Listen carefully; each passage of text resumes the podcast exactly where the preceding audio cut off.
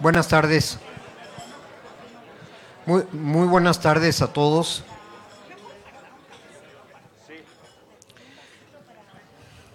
Bienvenidos al Club de Industriales, eh, todos ustedes eh, que nos, nos, han acompañado durante muchos años.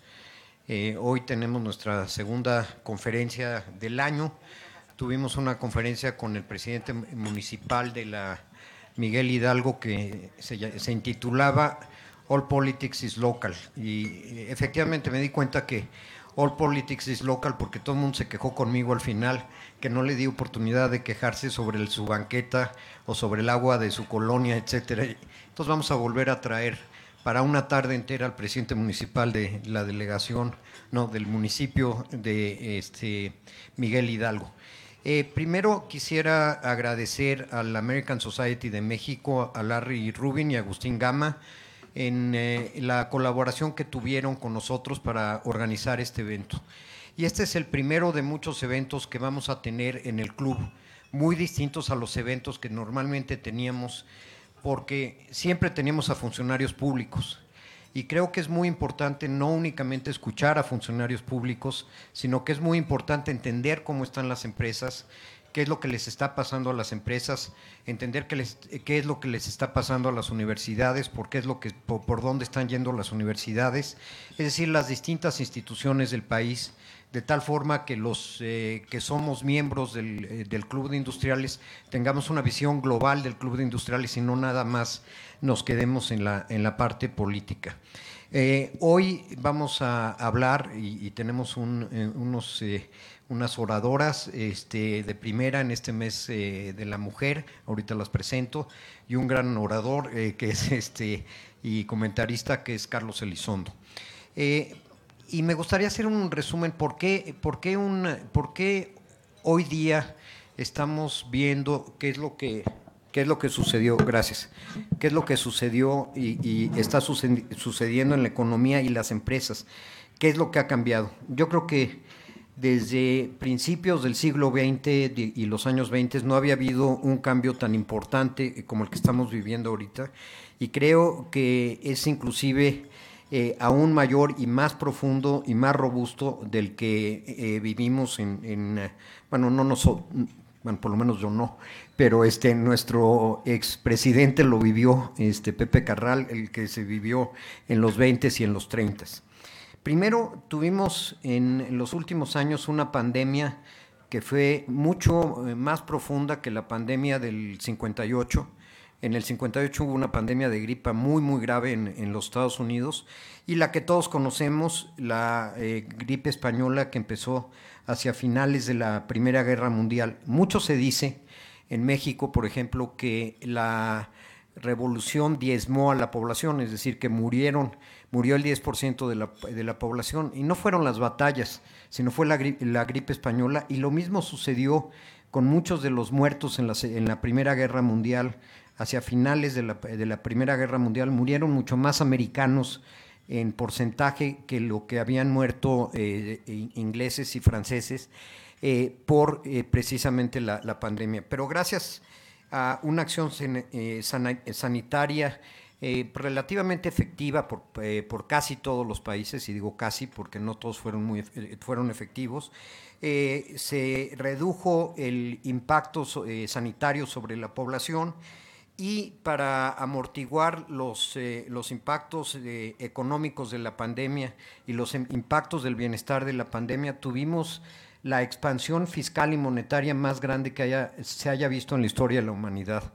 Digo, no sé si los romanos llevaban política monetaria o no, pero eh, desde que tenemos razón, digamos, de la parte eh, de historia económica, desde el siglo XVII no había habido una expansión y un apoyo de, los gobiernos a, eh, las economías mundiales.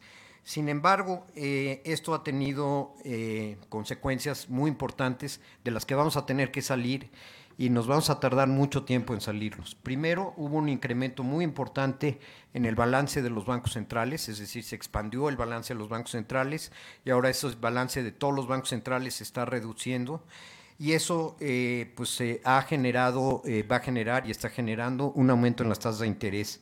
y una incertidumbre eh, relativamente grande en, los mercados de bonos y de crédito en el mundo.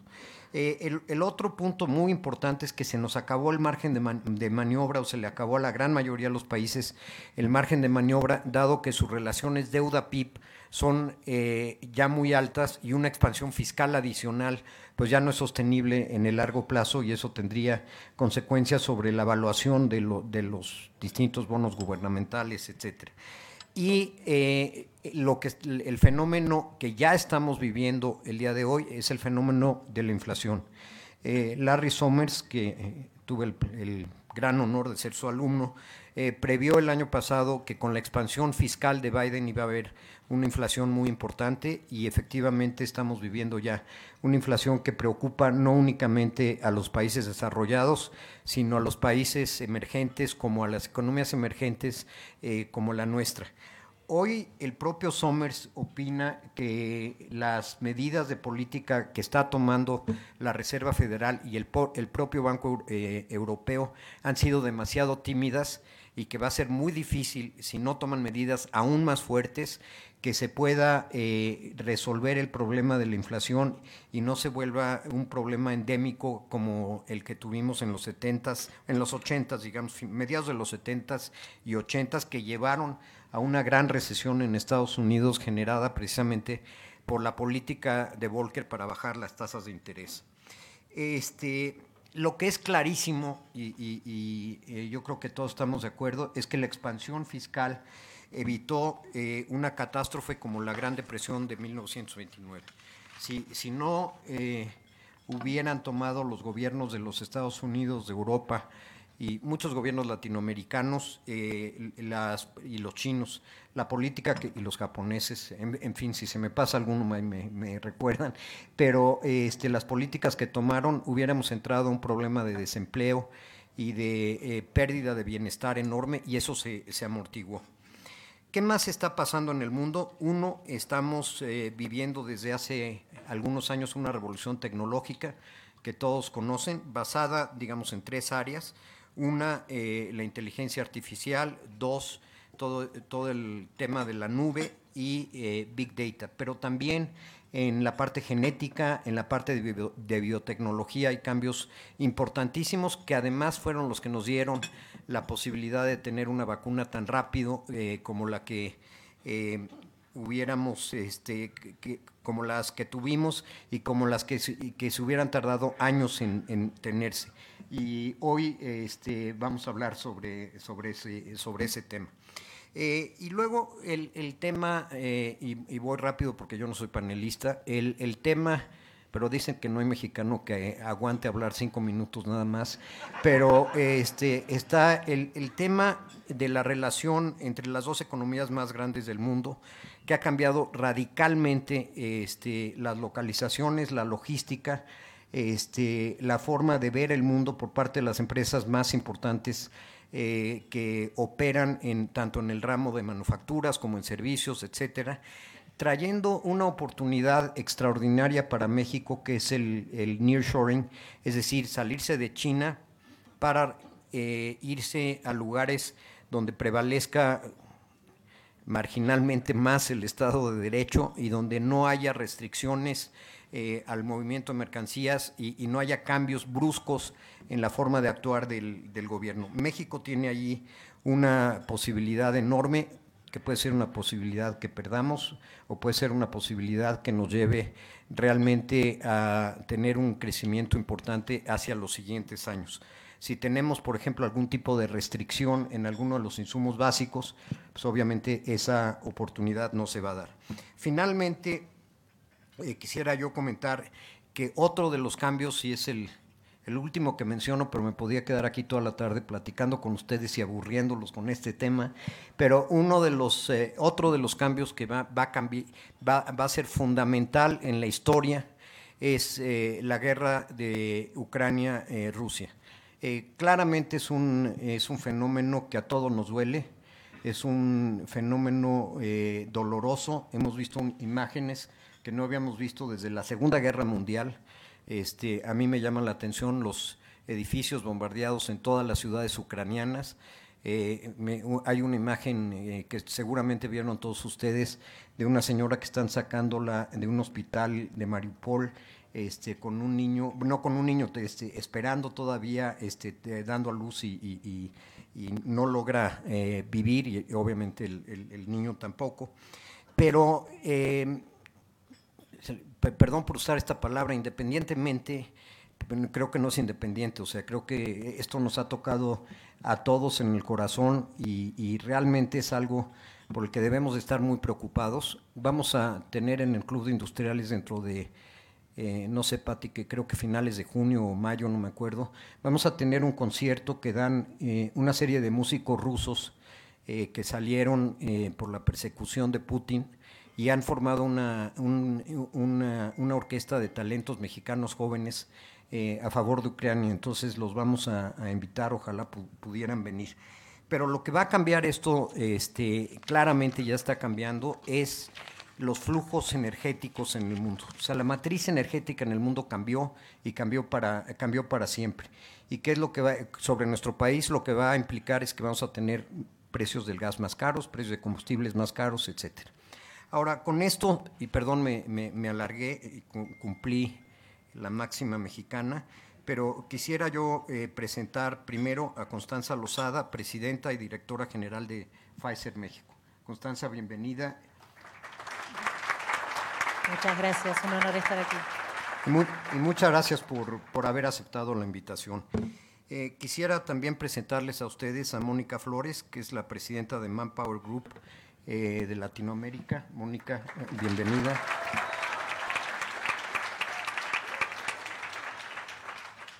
A la presidenta de DAO para la región de, norte de América Latina, que es Verónica Pérez, que está con nosotros.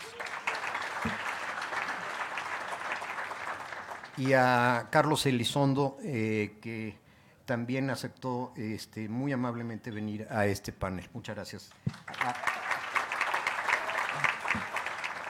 Lo que nos da mucho gusto en el Club de Industriales es que eh, tres ejecutivas muy exitosas hayan aceptado estar con nosotros, eh, no sin quitarle mérito a Carlos, por supuesto, pero tres ejecutivas muy exitosas estén con nosotros hoy día en el club. Una de las cosas que queremos hacer en el club es tener paridad, es decir, que haya eh, que el club también eh, vengan eh, mujeres ejecutivas que están en las empresas y que lo vean como su club. Entonces esperemos que ustedes también nos ayuden a, que eso se pueda cumplir.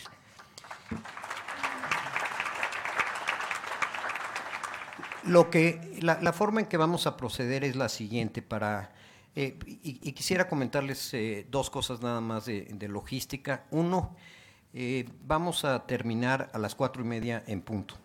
Este, a veces se nos, se nos hacían las reuniones un poco más largas, pero vamos a terminar por el respeto de los panelistas, por el respeto de los señores embajadores, por el respeto de todos ustedes a las cuatro y media. Y vamos a hacerlo de la siguiente forma.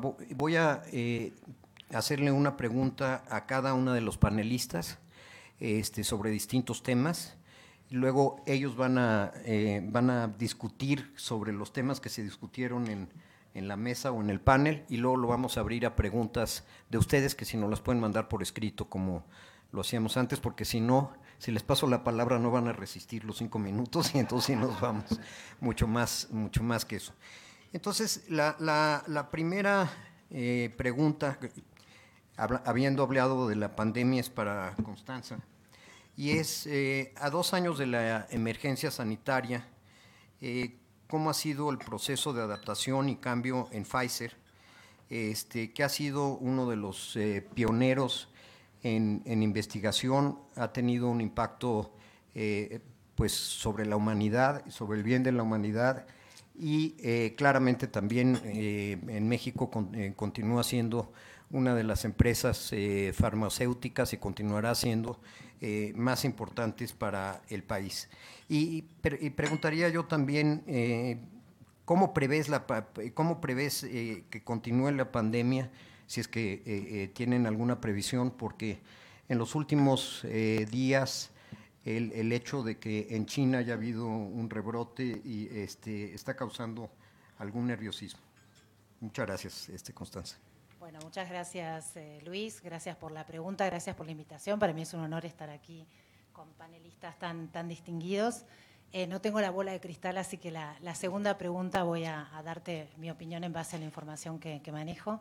Respecto a, Pfizer y cómo Pfizer en estos dos años se fue adaptando a, la pandemia, bueno, creo que hay algo que nos sucedió a todos. Nosotros en Pfizer ya veníamos desde hace años, teníamos como un pilar estratégico el liderar la transformación digital en la industria farmacéutica esto nos, permitió estar más preparados para lo que venía. ¿no? En marzo del año pasado, justo tomé yo, el, perdón, del año pasado, del 2020, parece un año, pero fueron dos, eh, tomé el liderazgo de, Pfizer aquí en México y, y, bueno, mandamos a todos nuestros colaboradores a sus casas, con la excepción, por supuesto, de las personas que estaban en las, en las plantas o los laboratorios, en la parte de, de investigación y desarrollo. ¿no? Eh, pudimos ser productivos, la verdad que eso es lo que nos demostró la, pandemia, que pudimos ser productivos y a la vez tener este balance con, nuestra, nuestra vida personal, si bien tuvo sus, grandes desafíos. Y bueno, todo esto lo pudimos hacer porque estábamos preparados desde el punto de vista tecnológico y, como pasará en muchas de sus compañías, al ser una compañía global, ya estábamos acostumbrados a tener esta colaboración a través del globo, ¿no? de poder interactuar y colaborar equipos de trabajo eh, que están no necesariamente situados en el mismo lugar. Bueno, a partir de ahí, la verdad que nos hemos transformado, hemos logrado estos dos años cumplir con una, gran responsabilidad que hemos tenido como compañía farmacéutica de innovación y hoy en día estamos regresando paulatinamente a esta nueva normalidad, tomando lo mejor de los dos mundos. ¿no? Pfizer a nivel global ya implementó un programa que se llama eh, Login for Your Day o Regístrase para, su día, donde los, dependiendo de las legislaciones laborales de cada país. Un par de días los, colaboradores pueden elegir trabajar de sus casas o trabajar de manera presencial. Así que esto ha transformado la manera en la que venimos trabajando desde Pfizer, pero también ha transformado el mundo en el que nos movemos. Eh, nuestros pacientes se han empoderado más en su salud y también nuestros eh, stakeholders principales han, han eh, transformado y han acelerado esta transformación digital. Así que nos estamos preparando también eh, trabajando en, salud digital para poder abordar mejor esas necesidades. Bueno, respecto al, futuro de la pandemia, algo que, les puedo decir, que bueno, no, lo digo yo, pero es, así, es decir, el, hecho de no tener una vacunación eh, extendida en todo el mundo permite que el virus siga circulando. Al seguir circulando el virus, lo que hace es mutar y esto es lo que está provocando que, aparezcan nuevas variantes que, empiezan a, generar nuevos desafíos, ¿no? Sin embargo, lo que hemos visto en, la última ola, por ejemplo, en la cantidad de casos graves y de muertes han disminuido gracias a, las vacunas. Eh, y bueno, así que tenemos que seguir trabajando eh, a nivel global y aquí en México para que la mayor cantidad de la población esté vacunada y así podamos lograr que esto se transforme en una endemia, ¿no? que, el, virus circule menos, mute menos y así podamos regresar del todo a la vida no como antes, pero a, la nueva normalidad. Gracias. Muchas gracias, eh, Constanza. Eh, a, Mónica, yo le preguntaría, este, ¿cuáles son los cambios como directora de Manpower? ¿Cuáles son los cambios que, ha representado la pandemia para las organizaciones? Y eh, una pregunta que quizás sea impropia de mi parte, políticamente incorrecta, pero le preguntaría sobre qué pasa y, en una economía en la cual eh, el outsourcing, que es algo muy común, eh, de alguna manera ha sido restringido este, en forma, eh, yo diría, no total, pero pues casi total. Este, y, y te agradezco, Mónica, tu respuesta. Y solo tengo cinco minutos. Porque con la eh, segunda pregunta puedo extenderme como un eh, poco más. Puedes extenderte. Este. Y además, ¿no? Constanza no podía. No, ¿por qué? Yo soy mexicana, más concreta. Bueno, ya, ya vas en seis minutos.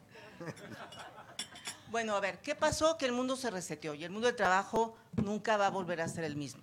Independientemente del tamaño de empresa, del sector, si eres global, si eres local, no vamos a volver a lo que era antes. ¿Qué pasó? Que todos tuvimos que tomar en media hora decisiones prácticas, olvidándonos del negocio para proteger la salud de los trabajadores. Antes de la pandemia, ya desde el web, ¿se acuerdan que estábamos hablando de la cuarta revolución industrial, de la digitalización, de cómo íbamos a ir adoptando nuevos modelos de trabajo, pero en realidad nunca pasó hasta la pandemia. Y entonces tuvimos que tomar nuevos modelos y se eh, hicieron mucho más patentes las cuatro marcotendencias de las que veníamos hablando. Por un lado era la revolución tecnológica, todas las empresas hoy tienen que invertir mucho más en digitalización de procesos, en ciberseguridad, en capacitación para la adopción digital, que es el paso más difícil de este tema. Todos cambiamos el hábito de consumo, cómo nos divertimos, cómo aprendemos, cómo trabajamos, y esa tendencia se hizo mucho más profunda. La otra tendencia de la que ya veníamos hablando desde la pandemia era clientes más sofisticados, porque teníamos más información por Internet. Pero si vemos el concepto de cliente en un sentido más amplio, hoy tenemos colaboradores más exigentes. Hemos pasado de la relación transaccional a una relación de pertenencia. Ya no basta con que pagues un sueldo. Ahora tienes que estar pendiente de su salud, de su estado mental, de cuál es su propósito, de si sus valores se empatan con los tuyos, de a qué hora quiere venir a trabajar y cuándo, y cómo adaptas eso a las necesidades de la empresa. Y eso es un aprendizaje que todavía no tenemos las organizaciones eh, totalmente dominado. No sabemos si es el 50 o el 30, en qué puestos, en dónde no, en dónde sí, y puede ser que algún trabajador donde tú ya dijiste que iba a trabajar remotamente, te diga que quiere ir a la oficina porque no quiere quedarse en casa. Y tendremos que irnos adaptando y aprendiendo sobre la marcha. Otra tendencia que se hablaba era la escasez de talento, ¿no? Eh, cada año en Manpower Group hacemos una encuesta que se llama así, escasez de talento, donde preguntamos a los empleadores si tienen problema o no para encontrar candidatos. A nivel global, el 69% de los empleadores en el 2021 dijeron que no encontraban al talento que requerían. En México es el 74% más de siete cada diez no encontramos a los que necesitamos con estas nuevas habilidades que requiere este nuevo modelo de negocio. Y eso trae retos en México muy graves, me parece. Si tenemos sistemas educativos del siglo XVII y queremos ser competitivos en el siglo XXI, pues las empresas tienen que cerrar el gap de formación. Eso implica que cada vez tenemos que invertir mucho más en capacitación y adopción tecnológica. Ya voy muy rápido porque no quiero llegar a los siete minutos. No, no, no. y, y finalmente tenemos demografía. México debería estar en una posición de aprovechar el bono demográfico que todavía nos quedan unos años de gozarlo, pero pues estamos eh, resolviendo otro tipo de problemas. Creo que las organizaciones hoy eh, tenemos esta demanda de cerrar el gap que hay entre lo que los gobiernos han querido solucionar y no han podido, los que han querido, pero de todas maneras no han podido, y la empresa tiene que llenar ese hueco. Y por eso es el auge de la estrategia ESG. Ahora, además de generar utilidades y todo esto, retener el talento, tenemos que pensar en eh, el ambiente, el clima, los temas sociales y el propósito y los principios de gobernanza. Y esto ha hecho mucho más sofisticado hoy el ambiente donde tenemos que ser competitivos. Eh, ahora el outsourcing. El outsourcing. No venía preparada, pero traigo algunos números. A ver, todos estábamos de acuerdo que en este país se abusaba de la tercerización y se mezclaban ahí una serie de prácticas corruptas, este, casi rayando en la delincuencia y abusaban de los trabajadores y no eh, contribuían fiscalmente de acuerdo a la ley. Y todos estamos de acuerdo en que eso se tenía que terminar, eh, por principio, porque además era una competencia desleal. El problema es cuando, como lo comentaba bien Carlos el otro día, eh, es cuando se mezcla con ideología. Entonces, cuando piensas que el trabajo es un derecho y una mercancía, ya partes de puntos de vista totalmente distintos. En todo el mundo, excepto en México, lo que se promueve sobre todo en tiempos de crisis es la flexibilidad laboral, porque lo que te interesa es que más personas tengan un trabajo formal que les permita tener un ingreso y además contribuir a, las cuestiones fiscales. Eh, después de un proceso muy largo se logró pues una ley un poco parchada que elimina el concepto de tercerización. Eh, y hoy lo que hacemos son servicios especializados con una serie de reglas que no voy a tener aquí en mencionar, pero que restringen esa flexibilidad. El único país en el mundo que ha ido en contra de esta tendencia. Países como Perú, hoy va a sacar, bueno, entra en vigencia en octubre una ley que restringe un poco. En España también acaban de publicar algo, pero que no limitan la temporalidad. En México no se permite que un tercero haga personal, tercerice personal temporal. De los cuatro millones de personas, que además ese número no es exacto porque tenemos fuera de la estadística todos los informales y los corruptos y delincuentes, cuatro millones de personas están en el outsourcing, de alguna manera. Cuando entra la ley en vigor, se da un fenómeno. Dos millones se van a seguir con el mismo empleador, un millón y cacho con otro empleador, y se pierden en la estadística 900 mil empleos. Quiere decir que en lugar de ayudar a tener más empleos formales, 900 mil se nos perdieron. Pueden estar en la informalidad, pueden estar como profesión independiente o por honorarios, pero ya no contribuyen a la seguridad social y ya no tienen servicio médico.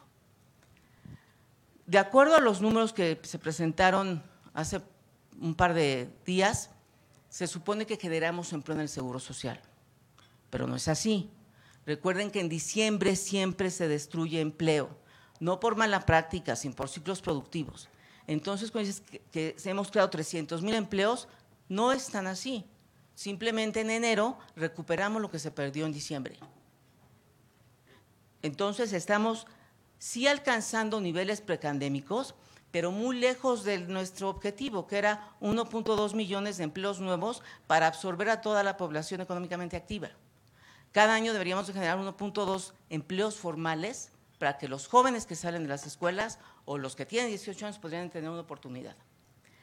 Según esto, estamos en una tasa de desempleo de 3.5, 3.6, bajita, pero hay que ver cómo preguntamos a la hora de calcular el índice de desempleo.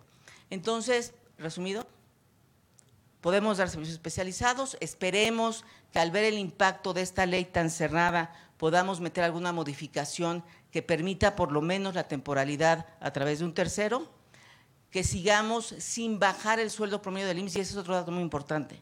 Cuando tengan tiempo, se meten al cubo del IMSS y ven de estos empleos que se generaron, ¿cuánto ganan? El salario promedio bajó. Y la mayoría de estos son temporales. Y las más afectadas por la pandemia son las mujeres. Entonces, me parece que fue una buena idea, lamentablemente no tan bien implementada, y después, en medio de la pandemia, pues no tuvimos el resultado que deseábamos cruzamos los dedos por poder hacer algo y mejorar la situación. Muchas gracias, Mónica. Yo, me quedo con dos cosas para la discusión eh, que viene hacia adelante. Constanza nos habló de dos temas que creo que son fundamentales y que en México hoy día los despreciamos. Uno de ellos es la investigación, eh, la, investigación eh, colectiva y la, corporativa, este, y de cooperación que existe en nivel científico y eso es lo que ha llevado a que se tengan las vacunas, a que eh, el Internet haya sido lo que es el Internet, etcétera. Este, y también nos habla de un, tema muy importante que es los laboratorios ya no son este, los que veíamos nosotros en, cuando íbamos en prepa, por lo menos yo, algunos de ustedes eran más jóvenes, pero el mechero de Bumsen con otra cosa que en el colegio alemán Yuri este, rompimos muchos de los este de, los de, las cosas de vidrio que teníamos, porque le poníamos muy fuerte al mechero, pero ahora, ahora todo es digital. Sería muy interesante platicar sobre esa parte digital. Y esto también lo retoma Mónica, las empresas están invirtiendo en, eh, eh, información, están invirtiendo en cambio digital no necesariamente están invirtiendo en expansión, pero no se están quedando atrás en la, parte de inversión en, eh, digital. Y el, tema fundamental es cómo, hacemos para aumentar el empleo cuando lo que se hizo, por lo que nos explica Mónica, es que se tiene un mercado laboral mucho menos flexible. Entonces, al ser mucho menos flexible, el mercado laboral es mucho más difícil dar empleos. Por eso, este, me atrevo a decir estas dos cosas para la discusión que tengamos entre ustedes más adelante. Yo a, Verónica, que la admiro mucho por dirigir una empresa eh, química, admiro a todos y, a todos, este, pero a Verónica este, por dirigir una empresa química de, tantos años en México este, eh, y de tantos años a nivel mundial, le preguntaría eh, cómo ha cambiado la forma de hacer negocios para ella en este mundo globalizado, digitalizado, con la pandemia por detrás, este, con una escasez de ciertos este, materiales, este, con, una, con un supply chain, perdón, por el, por el anglicismo o el, inglés, este, con un supply chain que ha sido afectado. ¿Qué, está pasando con, con Dow y qué, está haciendo Dow al respecto? Buenísimo. Muchas gracias. Muy contenta de estar aquí con ustedes. Bueno, eh, Primeramente creo que la pandemia para nosotros, como ahora que escuchábamos a Constanza, eh, está transformando muy fuertemente lo que tiene que ver la ciencia. Nosotros durante muchos años perdimos talento para irse a la tecnología, que es un hecho, que bueno que se fueron porque necesitamos también ahí talento, pero eh, el propósito de estudiar todo lo que tenga que ver con ciencias, llámese matemáticas, física, biología, no solo estoy hablando México, estoy hablando que, por cierto, México ha incrementado ¿no? su porcentaje. No necesariamente quiere decir que se ve el valor de, que, de esta ciencia que se está estudiando, pero a nivel global, ¿no? Nosotros perdimos mucho talento. Y creo que la pandemia eh, trajo un punto muy importante, que es el propósito de trabajo y el propósito del beneficio, ¿no? Gracias, Pfizer, el propósito que trae la, la ciencia como tal, ¿no?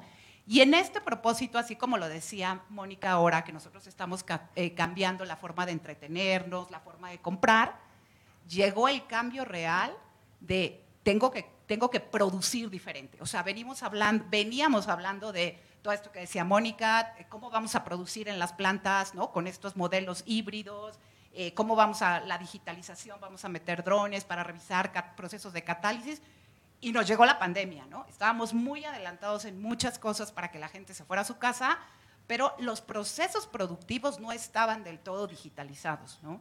Entonces, eh, y nos viene, no sé si algunos de ustedes recordarán por lo que estaba mencionando Luis, nos vienen los cambios climáticos que nos pegaron durísimo, ¿no? Entonces, eh, ustedes recordarán ahí en pleno febrero que Houston se congelaron las tuberías. Nosotros tenemos fotografías de plantas que jamás nos imaginamos que iban a estar completamente congeladas eh, y nos vino un huracán muy fuerte.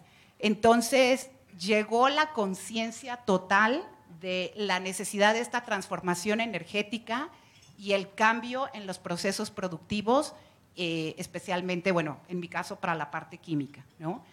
Y el otro punto también muy fuerte que se da en las cadenas de valor eh, durante la pandemia, pues es el hecho de, empezamos con los chips, ¿no? De la industria automotriz, pero la realidad es que empezamos a ver que había falta de gente en muchas de las cadenas de valor y estaba habiendo una falta de entendimiento de cómo se manejaba la demanda, ¿no? Porque mientras empezamos a ver empresas nuevas que se dedicaron a hacer un montón de productos para todo lo que tenía que ver la higiene, veíamos otras empresas que se quedaron completamente paralizadas y que estaban yéndose ¿no? Fue rápidamente a la bancarrota. Entonces, eso es a lo que me refiero, que en la industria química llegó realmente el cambio que no habíamos acompañado. O sea, nosotros veíamos como el consumidor compraba más, ¿no? Todos nosotros comprando digitalmente, pero el proceso productivo no estaba del todo eh, conectado como tal.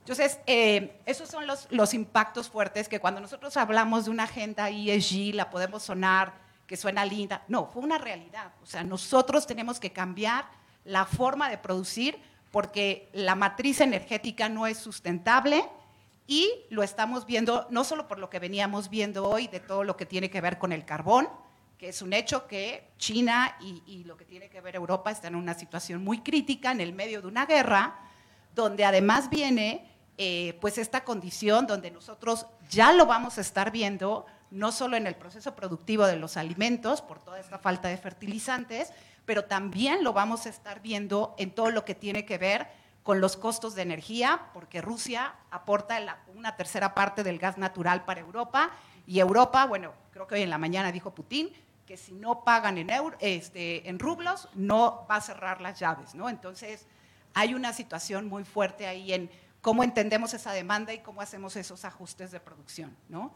Y en esta parte de, propósito eh, fue muy evidente para nosotros la necesidad precisamente de trabajar con el empleado entendiendo las necesidades que se tenían. La gente que iba a la planta fueron, nunca pararon de trabajar y, hubo, y se tuvo que dar reconocimientos económicos porque había una inequidad donde la gente veía esta condición de ir para poder suministrar a todas las otras eh, eh, pues, industrias que tenían que ayudarnos en esta pandemia. ¿no? Entonces empezó a haber dentro de necesidades muy diferentes, ¿no? empezamos a ver lo que son las familias que tenían, o los padres o madres que tenían niños pequeños, versus los que tenían familiares o versus, lo platicaba por allá hace rato, eh, nosotros en las plantas no tenemos una sola persona que tenga asma, independientemente que tenemos todos los procesos eh, pues de mascarillas y demás de seguridad para controlarlos, pero nos dimos cuenta de lo que significaba tener un montón de gente en oficinas o en contacto con clientes con asma. ¿no? Entonces, en la química finalmente se entendió que existimos, que tenemos personas completamente diferentes y en esta forma de colaboración, que como bien lo mencionaba Mónica, pues hay un cambio muy fuertemente en cómo nos podemos eh, correlacionar con ellos y cómo este propósito, eh, justo veía ayer, ¿no? En todos estos eh, indicadores que tenemos de Great Place to Work y demás, las empresas de ciencia subieron 10 puntos de reconocimiento. Ha sido las empresas que más han ganado reconocimiento por parte de sus empleados, mayor fidelidad, pero es una realidad que ahora tenemos que entender cómo podemos asegurar que nosotros tenemos esta eh, incorporación de talento, que bueno, eso es otro de los puntos ahí que podríamos hablar, que como bien lo decía Mónica, los planes de estudio en México tienen que cambiar radicalmente para poder ¿no? sacar provecho de que sí estamos, estamos generando mucho más ingenieros. Eso no hay duda como tal en México. Pero necesitamos asegurar que se entiende cómo esta química se hace quitar el tema de pensar Pemex, etileno, etano, ese es, una, es un mecanismo, es un tipo de energía que va a cambiar completamente, que ya está fuera de lo que está cambiando. México, un país con una gran biodiversidad, que hemos dejado de pensar en cómo hacer química a través de plantas y hacer a todos estos desperdicios que se generan, no solo a partir de la basura, pero que también se generan a través de, todos estos alimentos en su transformación. Muchísimas muchísimas gracias, eh, Verónica. Te debemos un café porque la levantamos a la hora que estaba tomando el café, pero una, una presentación extraordinaria. Creo que hay dos puntos que, que, han salido en las tres presentaciones que debemos de considerar. Uno de ellos es eh, la escasez de, de, eh, personal calificado aun y cuando México eh, gradúa más ingenieros al año que los Estados Unidos, que es un dato interesante, pero aun y cuando pasa eso, tenemos un, problema de, escasez de talento o no se encuentra el talento adecuado. Y luego nuestras tres muy distinguidas panelistas eh, nos han comentado un tema muy importante que es el empoderamiento de los trabajadores en, en, lato senso, desde los trabajadores administrativos, lo que ellos requieren, lo que requieren las madres, lo que requieren los trabajadores que pueden quedarse en su casa y no se van, etcétera. Y eso, eh, sin lugar a dudas, bueno, cuando yo entré a trabajar y trabajaba para alguien, este, nunca me pasaba y ahora que trabajo para Vanessa me dice que yo tengo que trabajar de 8, de 8 de la mañana, que llego casi siempre, y, me voy a las 8 de la noche. Entonces, este, esa parte a mí no me ha tocado, pero bueno, este, le voy a decir a Vanessa a ver si me relaja un poco el tiempo, pero el, el, esta parte de empoderamiento es, es eh, para mí muy, muy importante y es, yo creo que el resultado de la tecnología más eh, la pandemia que vivimos. A Carlos, eh, quien conoce el país como pocos y conoce la política económica y la política política como pocos, le haría yo una pregunta. ¿Cómo ve él eh, la relación entre el gobierno eh, y, qué, rol juega el gobierno en este cambio eh, que nuestras tres panelistas nos han, nos, han hablado, digitalización, cambio climático, este, ingenieros, expertos ingenieros, la necesidad de una oferta de trabajo este, más flexible, etcétera? ¿Dónde entra el gobierno aquí y qué debe hacer el gobierno? Gracias Luis, gracias a todos, gracias al club. La verdad, muy interesante lo que he oído. Tres ejecutivas de tres empresas grandes dejan apabullado al que es tan poco empresarial y tan poco ejecutivo. Entonces lo que tengo es que tratar de verlo desde el otro lado. Primero aprendí mucho, aprendí mucho de lo que es la transformación de las empresas y me preocupó mucho el que tengan que enfrentar un gobierno transformador, pero que ve la transformación como algo muy distinto. Entonces, lo que voy a hablar es de eso, Luis, que es tu pregunta. Este gobierno, como saben ustedes, es la cuarta transformación. ¿Qué significa eso? Significa la separación entre el poder político y el poder económico. La tercera transformación fue la revolución, la segunda la separación entre iglesia y Estado, la primera la independencia de México. Es un cuento bien bonito. Pero ¿qué significa realmente desde el punto de vista de lo que a ustedes les importan y a ustedes? ¿Qué está haciendo el gobierno? ¿Cuánto ayuda? ¿Cuánto estorba? ¿Cuánto destruye? Y lo que tenemos enfrente es un gobierno muy peculiar, porque no se ajusta a las definiciones clásicas o ortodoxas o más conocidas de los gobiernos populistas. Primero, porque entendió muy bien, política, desde el punto de vista político y económico, que México estaba con dos restricciones y con dos cambios estructurales que no podía echar para atrás. Y eso es lo que permite que las tres sigan teniendo trabajo en México, porque si no estaríamos en otra situación. ¿Cuáles son esas restricciones y cómo las entiende? Por supuesto, el primero es la globalización, el Telecán, el Temec, toda esta historia. Políticamente, si recuerdan, el presidente en el 2006, cuando era candidato, se la pasó diciendo que iba a cancelar el Telecán. Y ganó por amplio margen la mitad del país que no le importa el Telecán y perdió la mitad del país que sí le importa el Telecán. De cara a la elección del 12 no cambió gran cosa y en el 18 decidió abrazar el Telecán y ganó todos los estados, me apena decirlo para mis colegas de Nuevo León, hasta Nuevo León ganó el presidente, solo no ganó Guanajuato. Pero esa restricción impone unos, eh, obliga a hacer un gobierno muy distinto en su relación con los empresarios. Destruye mucho menos, aunque tampoco es muy constructivo. Este gobierno desconfía de los empresarios. Si los empresarios quieren algo, es que seguro alguna tranza traen atrás. Y todo ganancia es visto como alguna cosa ilegítima y extraña que por algo la quieran. Recordemos cómo entendió su papel en la pandemia. No hacer nada. Mientras los gobiernos repartían dinero, apoyaban, no sé qué, nuestro gobierno, ¿qué decidió hacer? no rescatar a las empresas porque no vamos a ser como esos neoliberales, no vamos a generar ese fobaproa nuevo, etcétera. Para él, el papel del gobierno era no hacer nada. Adam Smith hubiera estado orgulloso. Pero con eso tienen que lidiar ustedes, con eso tienen que lidiar todos ustedes, con eso tenemos que lidiar como mexicanos frente a un gobierno que además tiene una desconfianza del gobierno muy curioso. El gobierno entiende la función de gobernar como repartir recursos y hacer obras importantes. Importantes para ellos, claro. Lo demás no les interesa gran cosa. Y entonces las capacidades regulatorias del gobierno, por un lado las quieren centralizar, pero por otro lado las están descapitalizando. Entonces, si tú tienes que conectar una planta hoy, pues tienes un problemón porque todos los mecanismos regulatorios que fuimos construyendo para que hubiera paradójicamente una separación entre el poder político y económico, que las decisiones fueran técnicas, no fueran la CRE, es un gran ejemplo de construir algo que no le dé discrecionalidad al gobierno para dar o no dar, quitar o no quitar, etcétera. Y hoy todo eso se ha centralizado y esa es la lógica dominante en la relación gobierno-empresarios. Y centralizado hasta el papel del presidente.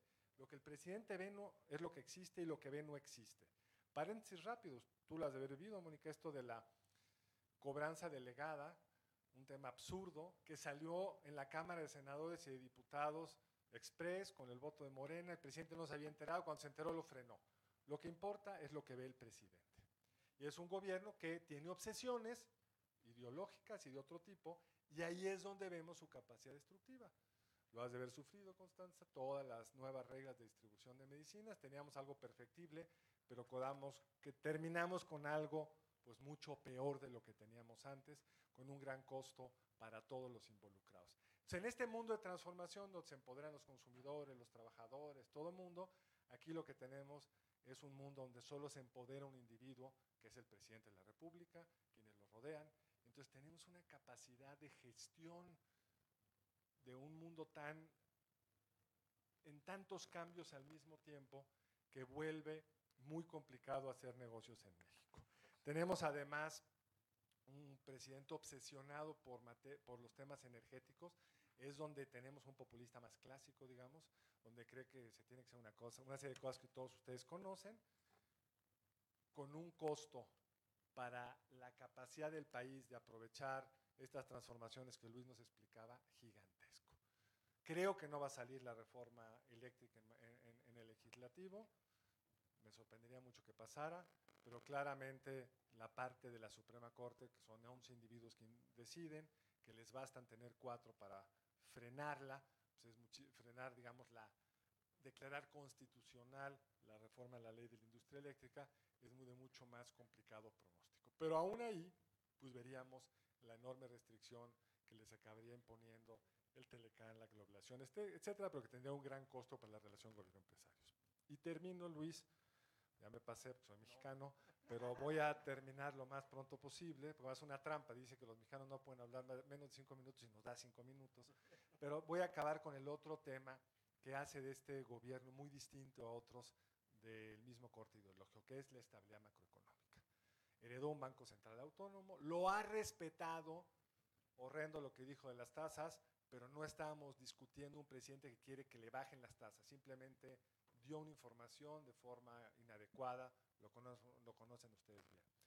Pero creo que este presidente, que ha hecho un gran esfuerzo por mantener las finanzas públicas más o menos estables, a costa de una descapitalización del gobierno, que hemos gastado en las obras que ustedes conocen, no voy a tener más en ello, va a enfrentar el enorme problema de una inflación para la que la política monetaria no está realmente equipada para contenerla. Se va a empezar a desesperar. Ya, se, ya decidió hacer algo que es muy costoso, ya nos dijo con otras palabras, pero déjenme hacer una analogía histórica, ya nos dijo que va a defender el precio de la gasolina como perro. Y para que tienes cierta edad, saben que cuando el presidente López Portillo decidió defender el peso como perro, así fue y así nos fue. Es decir, cuando fijas un precio en la economía que está cambiando de forma dramática, las implicaciones para las finanzas públicas van a ser muy altas. Y ahí creo que sí se nos abre un signo de interrogación de un presidente que ha cuidado la estabilidad macroeconómica y que va a tener un reto importante que para los que se dedican al mundo de los negocios y a los ciudadanos en general, pues la implicación va a ser mayor presión fiscal y mucha presión para el control de precios. No creo que de forma oficial, aunque ya dijo algo sobre el precio de los alimentos el otro día, pero mucha presión, no me puede subir esto, ¿cómo? Va a haber un esfuerzo político. Mónica lo conoce mejor por sus dueños franceses, porque a Francia le encantan esas cosas. Cuando yo estaba Vic Sarkozy también empezaba a manipular políticamente la presión fiscal. Pero en fin, creo que vamos a ver ahí un reto adicional que no hemos enfrentado. Y termino con un gobierno que podría estar haciendo muchas cosas para aliviar muchos de los retos que ustedes nos dijeron y en general no lo está haciendo o está activamente y exitosamente inventando nuevos obstáculos. Pues muchas gracias y un gusto estar con ustedes. Muchas gracias, eh, Carlos. Yo, yo, sugiero que hagamos eh, un aplauso para, para todos los panelistas.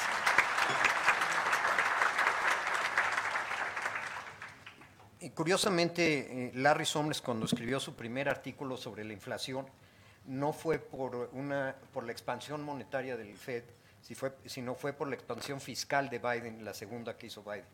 Entonces, eh, efectivamente, una expansión fiscal a través de subsidios, y a mí me tocó vivir una, este, echarla para atrás es complicadísimo, pero se pierde el control inmediatamente porque cuando se subsidian los combustibles es eh, enorme este, el, subsidio y crece a unas tasas exponenciales.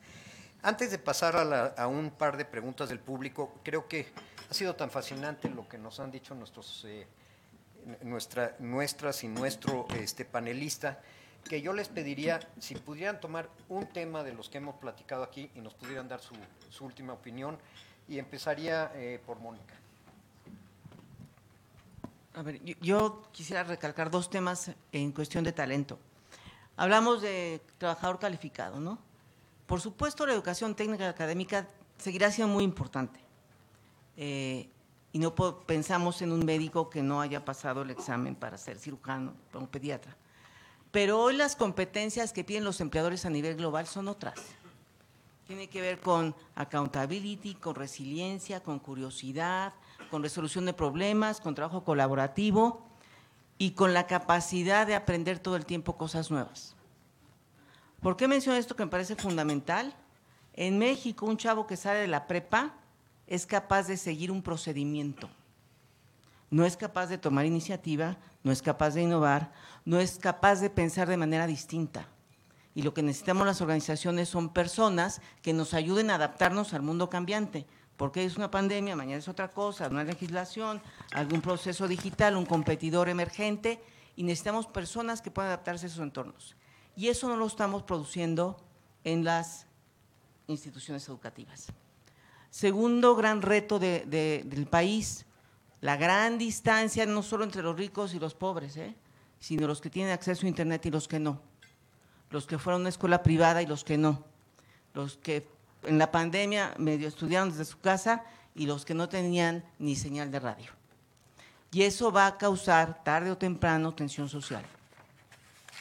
Para acabar este problema no solo es modificar los planes educativos, es capacitar a los maestros. Los maestros que no saben álgebra. Este, hoy pedimos para casi cualquier empleo que hable inglés, bueno, algunos profesores lamentablemente ni siquiera hablan bien español. Eh, hay una iniciativa de Movimiento STEM, acaban de sacar, y lo comento porque yo soy juez de eso, premian al docente extraordinario en conocimiento STEM. Presentan casos maestros rurales de cómo ayudan a sus alumnos en las comunidades lejanas para que les guste la ciencia. Ganó un maestro eh, de Yucatán que ayuda a los niños de primaria, y por eso ganó porque era educación básica, a ser creativos y con un cartón desviar una presa y a sumar de manera diferente, y les hace creer que son alquimistas y les empieza a crear el eh, deseo por estudiar ciencias. Pero ese maestro se fue becado a Londres y ese maestro estuvo en Estados Unidos no sé cuánto tiempo. Tiene los skills para hacerlos, pero es uno dentro de bien poquitos años, donde de verdad vivamos en un mundo mucho más digital, competitivo, disruptivo y tal, no vamos a tener el talento aunque tengamos bono demográfico. Y las empresas vamos a tener que invertir mucho más en la capacitación, upskill, reskill y la diversidad y la inclusión se va a tener que hacer imperativa. Porque si hoy tenemos el 74 empleadores problema para cubrir vacantes, si no volteas a ver a las mujeres y sigues pensando que los hombres son los únicos que pueden estar en tu empresa, si no ves a los adultos mayores, si no ves a los jóvenes, si no ves a las personas con discapacidad, dejas de tener el talento que requieres. Entonces la diversidad y la inclusión se vuelve ya un tema de negocio, sino un programa de recursos humanos. Y creo que estamos aún muy lejos de, de poder poner los puntos sobre las CIES y poder resolver esto en los próximos años, y las empresas son los que vamos a tener que entrar de frente a resolver este problema para poder ayudar al país a salir adelante. Gracias, eh, Mónica.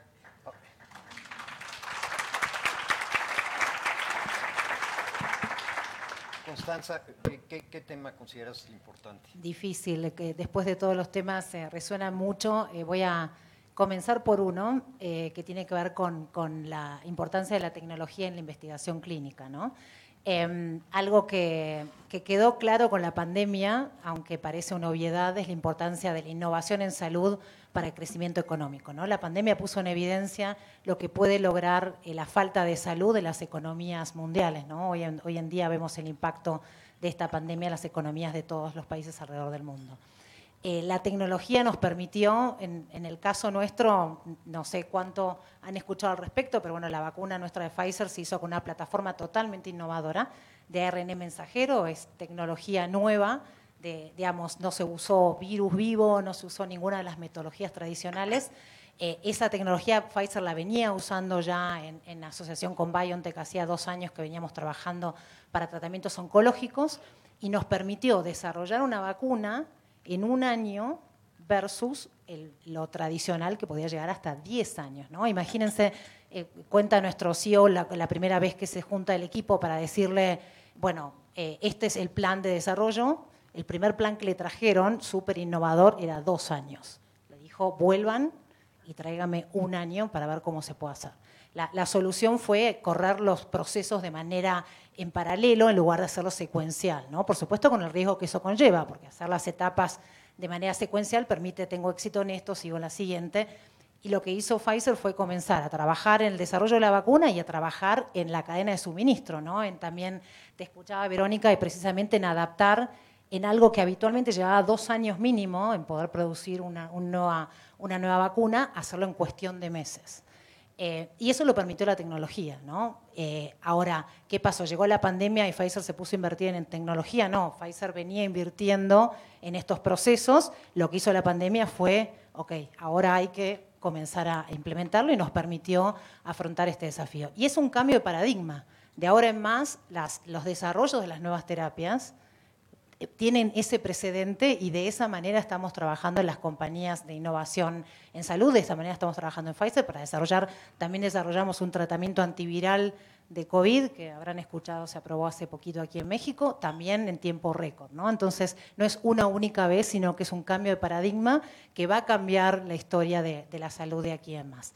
Y esa tecnología, ese cambio tecnológico atraviesa toda la compañía, ¿no? No es solamente en el desarrollo del estudio clínico, en la realización del estudio clínico con, los eh, pacientes, eh, eh, con las personas voluntarias participando, sino también en toda la cadena y también con nuestros colaboradores, ¿no? Y te escuchaba Mónica hablar sobre esta em, esta transformación de los colaboradores. Nosotros estamos trabajando, por ejemplo, los colaboradores del futuro.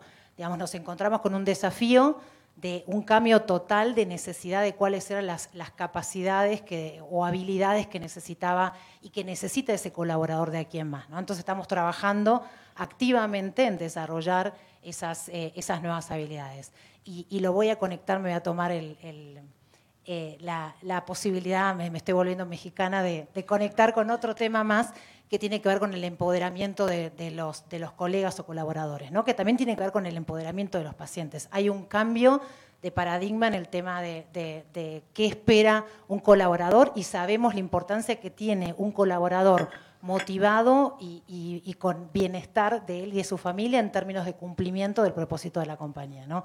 Eh, escuchaba recién eh, las, las estadísticas respecto a, la reputación que tienen las compañías de ciencia y la gran motivación que tienen nuestros colegas. Realmente ellos han sido el motor de haber podido lograr esta, combatir esta crisis sanitaria. Digamos, esto no lo decía el CEO de Pfizer, sino todas las personas que forman parte de la compañía a nivel global. Eso nos permitió aquí en México, no sé si lo saben, pero algo que me llena mucho orgullo, aquí se aprobó la vacuna de COVID antes, horas antes que Estados Unidos, y la primera persona vacunada en toda Latinoamérica fue aquí, fue aquí en México.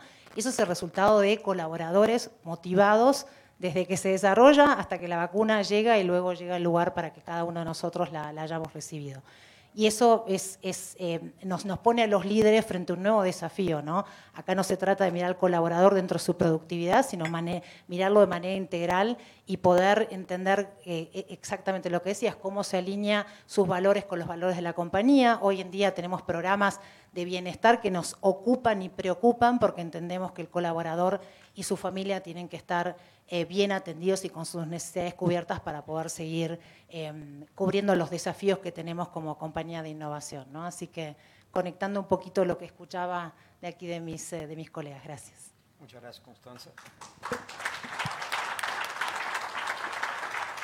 Verónica, la misma pregunta. La misma, Bueno, eh, voy a partir de lo que comenzó a hablar Mónica, ¿no? Creo que la diversidad está muy clara, ¿no? Y estamos aquí en representación. México es un país, diferentes edades, diferente situación eh, económica y social, pero creo que la parte de inclusión es el comportamiento que hoy estamos viviendo, que nos da mucha tristeza ver que un presidente no se ha rodeado de personas que le estén trayendo diferentes ideas, que las esté tomando, que las esté aceptando o que estén ellos no aceptando y retirándose ¿no? de algunas de estas políticas. Entonces, creo que esto es lo que vemos en casa, ¿no? Hablábamos un poco, tocamos a, la, a las universidades. Yo tengo menos de un año de haber regresado a México, estoy dando clases en el TEC de Monterrey, me acerqué otra vez a dar clases a la UNAM y creo que eh, los programas tienen muchas áreas de oportunidad pero todo viene en casa, ¿no? Y, vengo de, ser una mujer que he sido expatriada, donde pasamos cambios de roles muy fuertes y me quedó claro que la limitación del paradigma que tiene el mexicano ante la mujer, ante la posición económica, nos limita y muchísimas oportunidades, desde que tengan más personas dentro de sus equipos, desde que tengan diferente forma de pensamiento, y ahí va la limitación que tenemos de la innovación. O sea, no solo es el tema de si en México se producen o no se producen más patentes, pero al tener una educación todavía muy restrictiva, lo que tenemos es lo que dice Mónica, empleados donde solo están ejecutando, no levantando la mano, parando, secretarios de Estado que no dicen, hasta aquí se acabó, esto no va. Entonces, insisto mucho que es por el bien de nosotros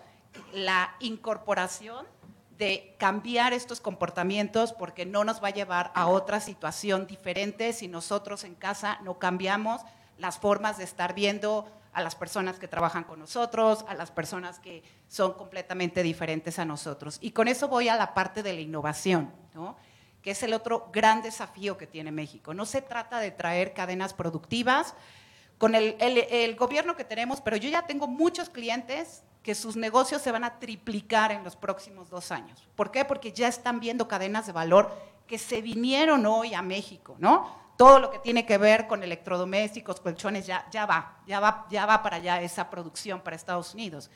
El tema que estamos viendo es que necesitamos cambiar los procesos productivos. Y cuando tú tienes una persona que ha mostrado en una maquila un gran proceso, que ha venido eh, implementando y lo que tú tienes que hacer es cómo rápido implemento, como lo que nos contaba Constanza, cómo rápido puedo hacer otros procesos. Eso es donde veo hoy la preocupación, la limitación que estamos teniendo como tal dentro de nuestros equipos de trabajo. Entonces, enfatizo, creo que hay una gran oportunidad, pero tenemos que pensar que realmente hay un trabajo muy fuerte y la inclusión es comportamiento y es comportamiento a ser abierto realmente y la forma hoy que se trabaja es de colaboración, ¿no? No hay otra forma, todos somos felices con nuestro smartphone eh, y es muy evidente que, no solo fue ¿no? Este, Steve Jobs, es muy claro, como él lo decía, que un grupo de nerds que se juntaban en los cafés en California, donde todos ellos trajeron el conocimiento y rápidamente, y es lo que hoy vemos. Entonces, enfatizo que hoy más que nunca necesitamos asegurar que en casa estamos cambiando esta forma de actuar para que realmente puedan llegar estos, este nuevo talento de México, que creo que tenemos un gran provecho, ¿no? la situación de tener aquí esta cadena de valor y además, vuelvo, hay recursos en México muy interesantes que no se explotan, que hoy día, eh, creo que fue la semana pasada, se, o se acaba de anunciar el Centro de Semillas, uno de los más importantes de investigación en México, y esto habla de la transformación que se está viniendo en cuanto a la alimentación, no solo por estas limitaciones que vamos a ver ya, pero también por el cambio de alimentación que se está haciendo en una proteína animal a ir a una proteína mucho más vegetal. Muchas gracias. Carlos. Gracias. Cuando las escucho y cuando veo el reto que tenemos como país, a mí lo que más me entristece y me frustra de este gobierno tiene que ver con su poca capacidad de ver hacia adelante. Aquí todo lo que oímos fue una serie de cosas, pues, pueden pasar antes, después, pero van a pasar y requieren una serie de acciones del gobierno y lejos de estar haciéndolas, pues en los dos temas centrales vamos en sentido contrario. Cuando uno escucha a la señora directora general del CONACIT y ve que para ella cualquier colaboración con los empresarios para tratar de impulsar un cambio tecnológico es visto como un subsidio, como un acto de corrupción, pues dice uno, y cuando ve además qué es lo que le interesa impulsar, pues entra mucha tristeza porque el potencial está ahí, los científicos están ahí, las empresas están ahí, los recursos están ahí, y simplemente por una visión equivocada de las cosas, pues una serie de posibilidades no se dan. Y el más grave, por supuesto, si yo tuviera que escoger un cambio del sexenio anterior que es heroico o que fue heroico, que iba en el sentido correcto, fue la reforma educativa. Sea, eh, lo más difícil para un gobierno es apostarle a cosas de mediano plazo. ¿Qué ganaba Peña Nieto haciendo una reforma educativa o el secretario de Educación? Nada, porque los beneficios de esa reforma educativa van a tomar muchos años. Lo hicieron, corrieron el costo político, estabilizaron el conflicto político y llega un presidente que lo echa para atrás tenemos nuevamente procesos educativos. Me gustó el optimismo de Mónica del siglo XVII. Yo pensé que eran del XVI. Realmente anquilosados, sin ninguna de las, digamos, eh, innovaciones que hoy sabemos requiere un sistema educativo para funcionar. Es más, no hemos logrado resolver aquel tema que le costó tanto electoralmente a la Bastilla, pero que tenía razón, que lo que los mexicanos querían era inglés y cómputo. No hemos podido en la educación pública resolver eso.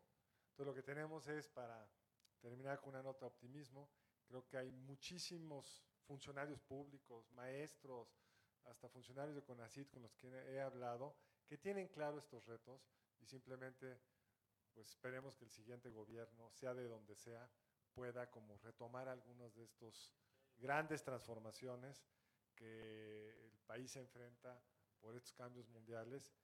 Y si así estamos trayendo esas cadenas productivas, si así están creciendo partes de la economía, pues podemos ser optimistas respecto a cosas más ambiciosas que puedan ser en el futuro. Muchas gracias. Voy, a tomar tres preguntas del público nada más. Hay, una pregunta eh, que se repite mucho y, parece haber ahí eh, un, yo creo que mal entendimiento entre la aplicación de la tecnología y el utilizar tecnologías de punta en distintas áreas y el capital humano. Es decir, eh, ¿hay un desplazamiento, no hay un desplazamiento? No sé quién le gustaría contestar esto. Mónica. La tecnología al final es un medio para hacernos la vida más fácil y los procesos más eficientes. Hace 10 años hablábamos que con la revolución tecnológica se iban a perder 8 millones de empleos en el mundo y algunos estudios decían que hasta 16.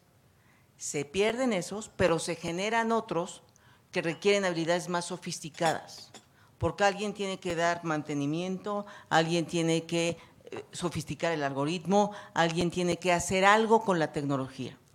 El problema está en cuanto llega la tecnología, desplaza cinco operarios, pero esos cinco operarios no aprenden otra cosa.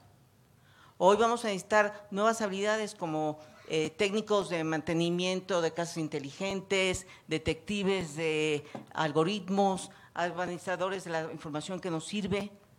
Tienes que tener otras habilidades más sofisticadas para poder aprovechar el potencial de la tecnología. Más que una amenaza, es un facilitador la amenaza es no crear las habilidades para poder hacer uso de ella a tu favor y para resolver los problemas del mundo. Muchas gracias. Mónica, hay, la siguiente pregunta eh, que se repite tiene mucho que ver con lo que nos, nos, acabas de decir, que es la cooperación entre las universidades y las empresas. No sé. Yo puedo comentar.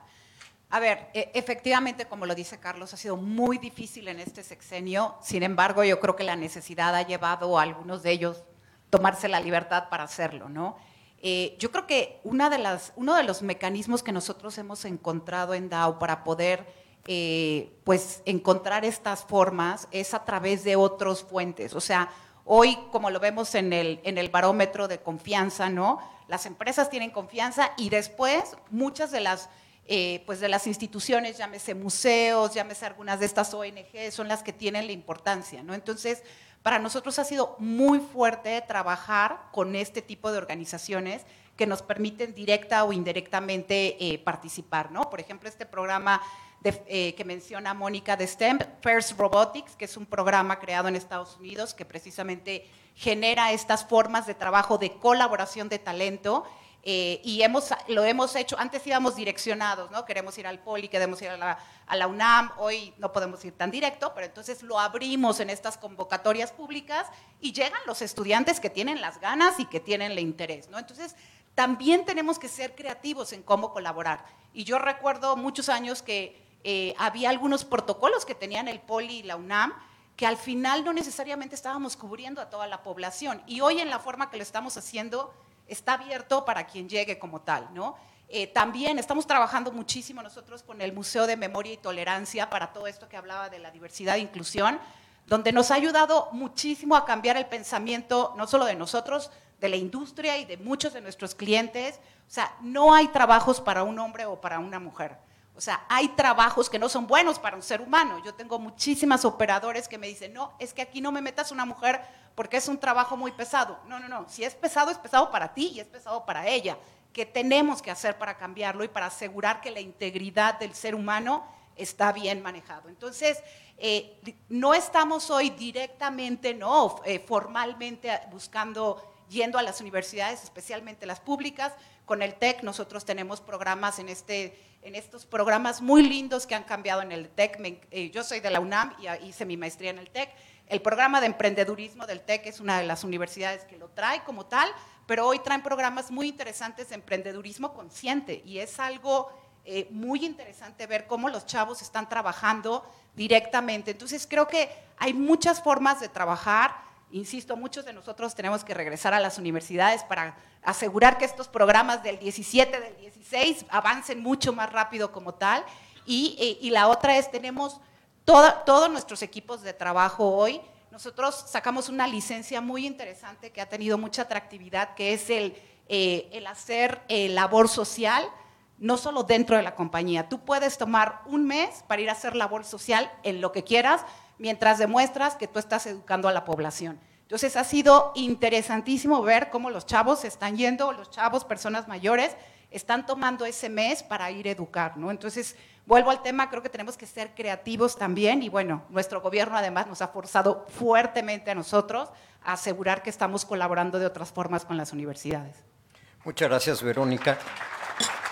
Sí, perdón, eh, si me permiten, puedo un poco agregar a, lo que contaba Verónica hablando sobre la colaboración de las, de las compañías y las universidades y también conectando con la, respuesta que, Mónica dio respecto a, la tecnología y potencial amenaza a puestos de trabajo. Nosotros desde Pfizer también estamos trabajando con las universidades, primero para mejorar la diversidad, en esto que decías, de, nuestros colaboradores, para que los, colaboradores que vengan, que trabajan en Pfizer, no solo vengan de las, de las universidades privadas, sino también de las públicas. Y también estamos trabajando con estas universidades, por ejemplo, nuestra área de, ética y, cumplimiento está desarrollando asignaturas en determinadas carreras para que esta sea una asignatura en la formación de los profesionales, es decir, que ya en el momento en el que están en las universidades reciban esta formación acerca de, de la ética y el cumplimiento para luego cuando sean líderes lo apliquen y también la estamos usando para regresar a la universidad y cerrar la brecha, por ejemplo, en los médicos. ¿no? Hoy en día nos escuchaba hablar de la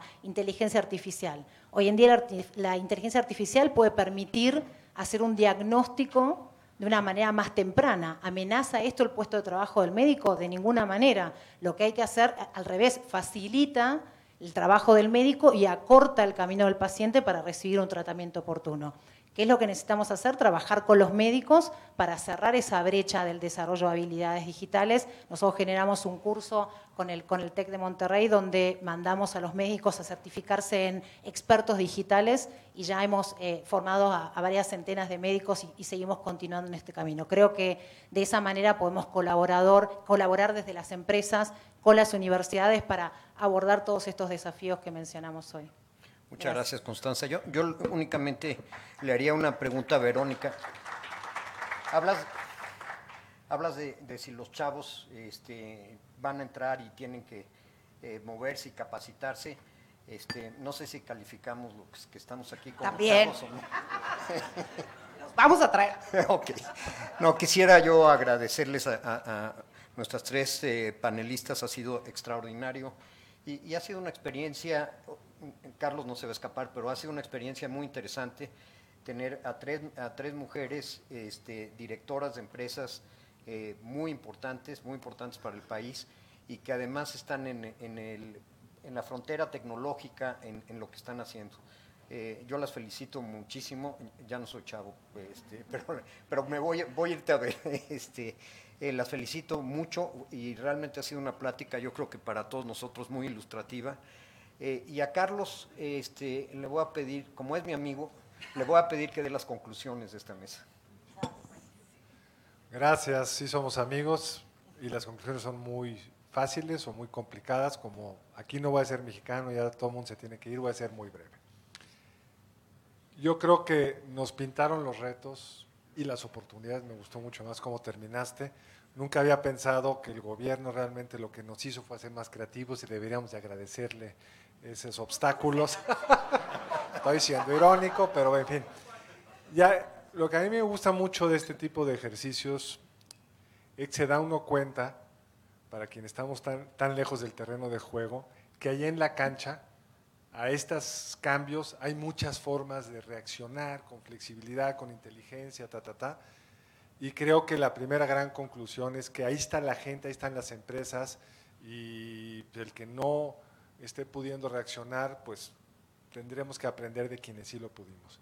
Sí lo pudieron, yo no puedo hablar en primera persona. Y lo segundo, que sí creo que podemos agradecer, que el país llegó, a este, este gobierno llegó a un país que ya estaba anclado en el Telecán, en una serie de cosas, que vio muy improbable que la reforma eléctrica y la electoral puedan pasar, y que todas estas oportunidades que olfateamos acá en esta eh, discusión van a estar ahí, y es cuestión de también apoyar a quienes lleguen en los distintos niveles para ayudarlos a entender pues que ahí está el potencial y que podemos entre todos pues caminar más rápido en la dirección correcta. Muchas gracias y un placer estar con ustedes.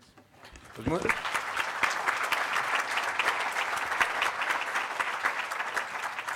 le, quisiera volver a dar las gracias a Constanza, a Verónica, a Mónica y a Carlos. Y eh, realmente para los socios del club fue muy, muy importante que estuvieran ustedes con nosotros. Espero que pronto lo volvamos a hacer. Y las instituciones eh, que no mencioné, Texas Exes, eh, Concamín, el CCE y el American Society, que también nos apoyaron en organizar este evento. Y esperemos que haya sido útil para los socios del club. Y yo le pediría a los socios del club que nos hicieran un favor, que nos mandaran a través de Patrick y de Patti que nos mandaran eh, los temas que quisieran tratar en comidas de este tipo o en la tarde, en conferencias, etcétera, para que este, no platiquemos únicamente de los temas que se nos ocurren a los que trabajamos aquí en el club, sino que sean los temas que los socios quieren que se traten. Les agradezco mucho y muchas gracias por haber estado aquí y especialmente a las panelistas. Muchas gracias.